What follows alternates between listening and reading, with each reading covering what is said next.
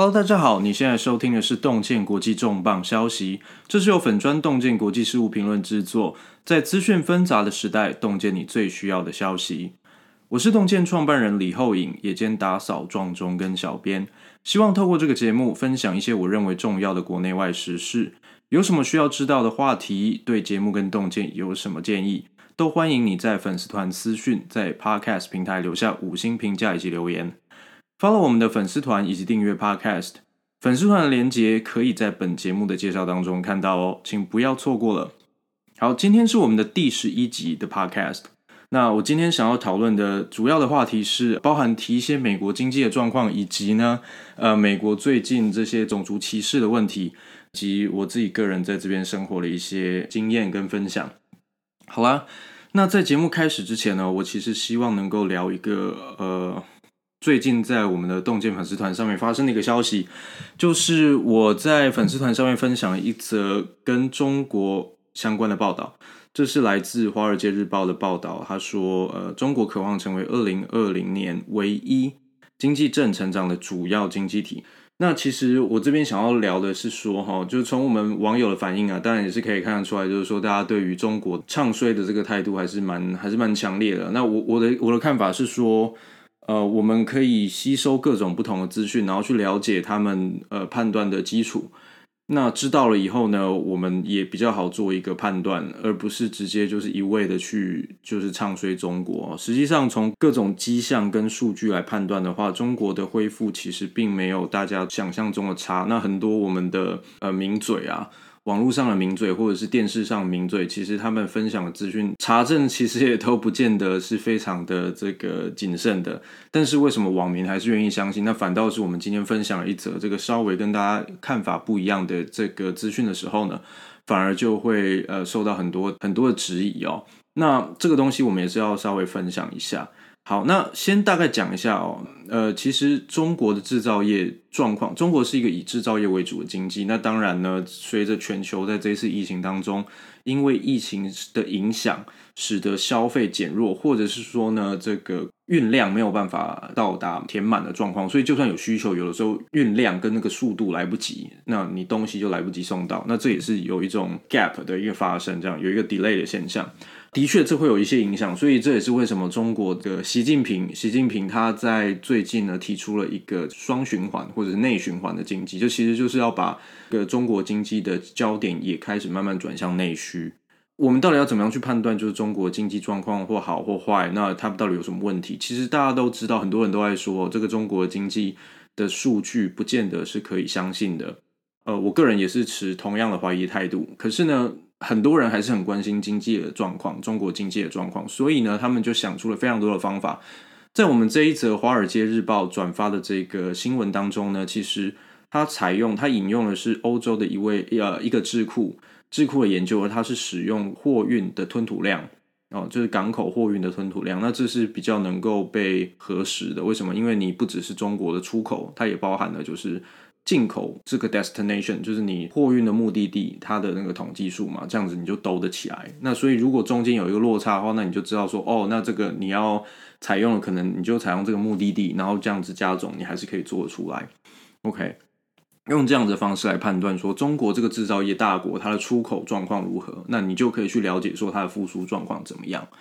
那同样，另外一个方法就是说，你也可以去看这个 Nike 啊，像还有像 Apple 啊，他们这些这种在中国大陆当地开店。呃的这些零售业，他们的业绩如何？然后还有呢，他们的这个店家因为疫情的关系而关闭，那之后重启的状况又怎么样？这些都是可以判断的。那我们从各种迹象来显示的话，第一个是美国经济状况其实并没有想象中的糟糕，就是美国人的消费者消费者信心以及消费者的这个购买能力也都没有没有明显的减弱。那再加上呢，这个 Nike 跟 Apple 几乎是在疫情中国的疫情爆发后的两个月到三个月之内，就几乎完全恢复到呃完整的这个营运状况了。所以其实从这些迹象来显示的话，中国的经济状况应该是没有大家想象中的不济跟那么那么糟糕这样。所以我们还是必须要就持平的去了解一下这个状况哦。呃，目前所有的已开发跟开发中国家来说。呃，也许中国它是一开始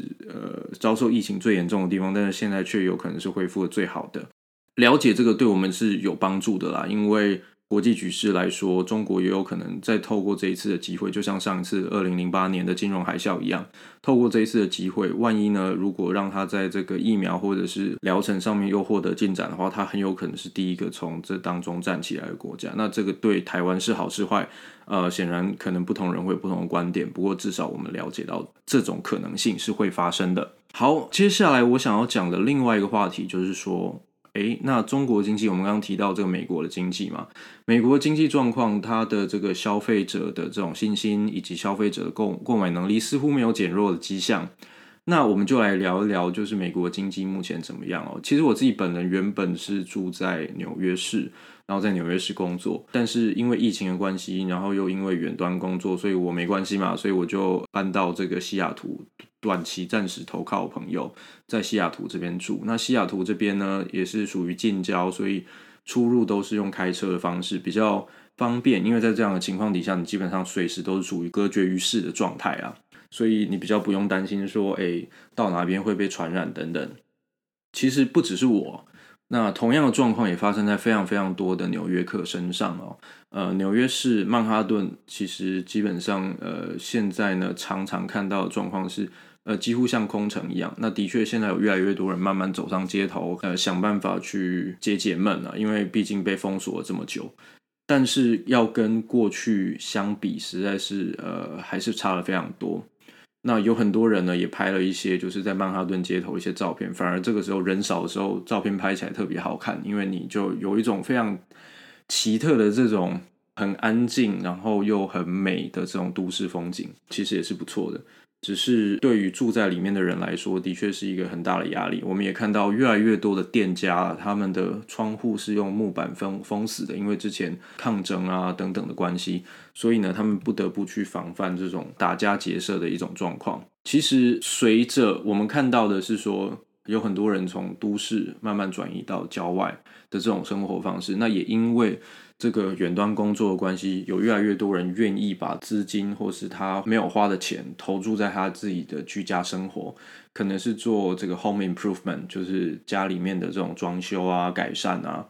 或者呢是在购买一些食材、家具，然后呢这种厨具等等，因为他们有更多的机会在家里煮饭。所以这些反映的都是说，实际上美国的消费者有更多的人是一种消费形态的转移，而不是量的减少。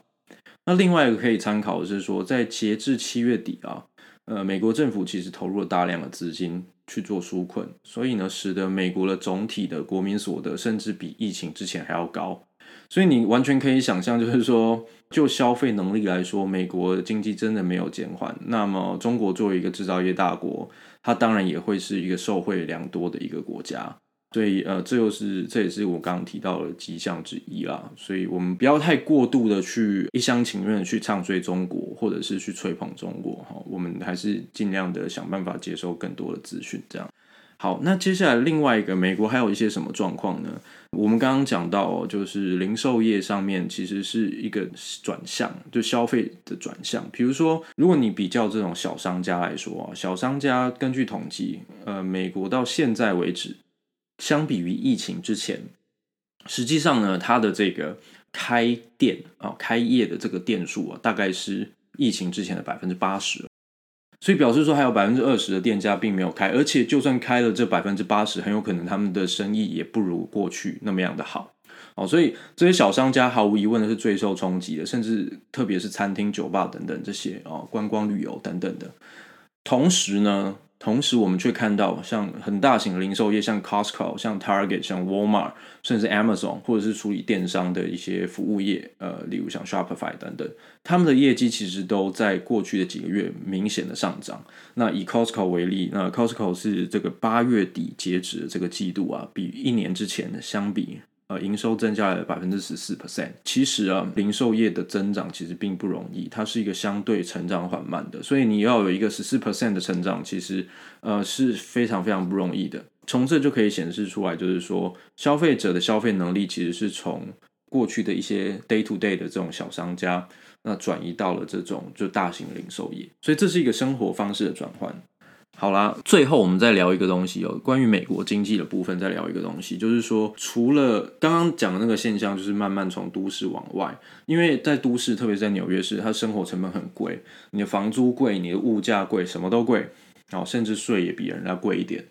但是呢，当你开始想说，好了，那我以后如果 working from home，我如果远端工作，我也许我搬到郊区，那我对于家庭，我对于住家的这个需求，那就会提升。所以实际上。从年初到现在，或者从疫情爆发到现在呢，其实美国的这种单一家庭，就 single family，就是你一户就是一个家庭这样子，这种这种住宅啊的销售量啊，增加了二十万户哦，从几个月几个月内增加了二十万户的这个销售。而且呢，总销售数量呢也来到了二零零六年九月以来的最高。要记得，二零零六年九月的高峰的意思是什么意思？这中间经过了这种房市泡沫的二零零八年的这个状况，那个时候是照理讲是这个销售数量，房屋销售数量应该非常高的。可是现在的房屋销售数量竟然比当时还要再高。所以这个部分是非常值得参考的。当然，就是说目前啊，还是没有到达这个近二十年来的最高点。好，所以我们是从二零零六年开始算。那这个这个数据呢，也是来自于这个《华尔街日报》哈。我们从这样的去理解，就知道就是说，哎，其实大家都在转向这个。可能是因为通货的膨胀，就是因为印钞太多嘛，所以大家要想办法把钱放在哪边，要么放股票，股票就涨；那放房地产就开始买房子，所以房价也上涨。这是有一些资产资资产价值膨胀的一个现象哦。最后有可能导致的就是说贫富差距会扩大了，这个是几乎永远都是这个样子。任何的经济危机之后都是贫富差距扩大的状况，因为你如果是这个状况比较不好的，你被解雇，你根本不可能有闲钱再去做投资。但是呢，对于那些还有办法继续工作，然后呢，有一些闲钱可以投资人，他们也却都有办法在这这一次的这个疫情当中呢，获得一些斩获哦。那这是大概美国最近经济的状况。好，接下来我想要聊一个话题啊，就是这个种族歧视。其实各位知道，呃，美国在过去几个月发生了非常多起关于警察。白人，特别是白人警察对这个黑人的一个执法事件，那有非常多的争议啊，其中就包含一些质疑，就是认为说警方执法过当。关于到底执法是否过当这件事情，其实是经过一些调查，我们才可以知道更多的消息。在当下引发的一些反应，其实不见得是反映了真正的事实。例如啊，例如在之前曾经发生过一件事情，他在 Kenosha，他在这个 Wisconsin 威斯康星州，这其实也是总统大选的一个摇摆州，在威斯康星州的一个小镇叫 Kenosha，这个地方呢出现了一次一个远景叫 Shesky，Shesky 这个远景他对着一个当时已经是通缉犯的一个 Blake，他对着他的背部连开了七枪。那这个画面影片大家都可以在网络上看到，他基本上那个画面就是说，这个被通缉的这个黑人嫌犯呢，他一路不听这个警方的指挥，他一路走，一路背对着警方绕过车子，然后要进入驾驶座，车门打开要进入驾驶座，似乎在捞东西的过程当中，他的身体一晃，警察就对着他连开了七枪。OK，那当然，在这个过程当中呢，第一时间出来的群情激愤嘛。那 Blake 的家人、被害者家属啊，也出来讲，就是说 Blake 是一个很好的人啊，他怎么样，他很无辜啊，他他只是为了他的小孩也在车内啊，等等。好，但是呢，我们的调查结果目前出来也看到了警方的说法，那我们也许可以把这个资讯稍微拼凑一下，然后看看能不能呃了解一个状况。首先呢，是这个 Blake 他在之前。他在这件事情发生之前，他就已经被通缉了，所以他是一个通缉在案的通缉犯。所以警察到现场之后，他也知道，他们也知道这个状况。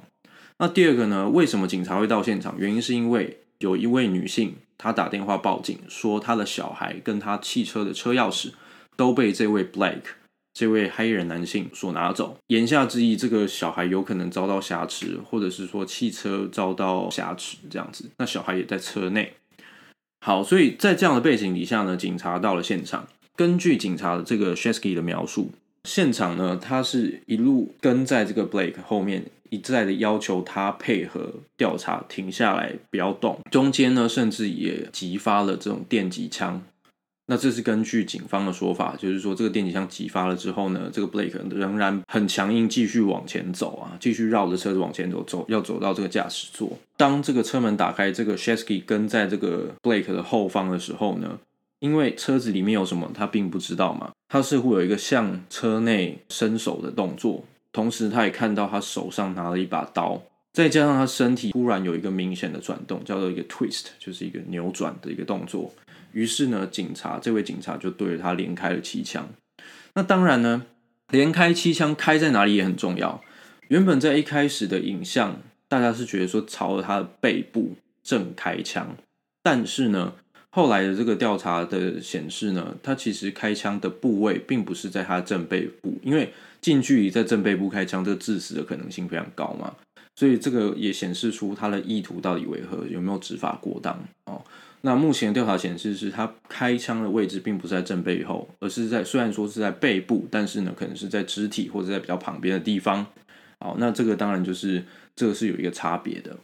那再来呢，另外一个辩解呢是说，通常在警方认为有危险，因为他手上拿刀，然后身体突然转向，在开枪之后到停下来，这中间是有一个决定的时间差的，并不是说马上要停就可以停。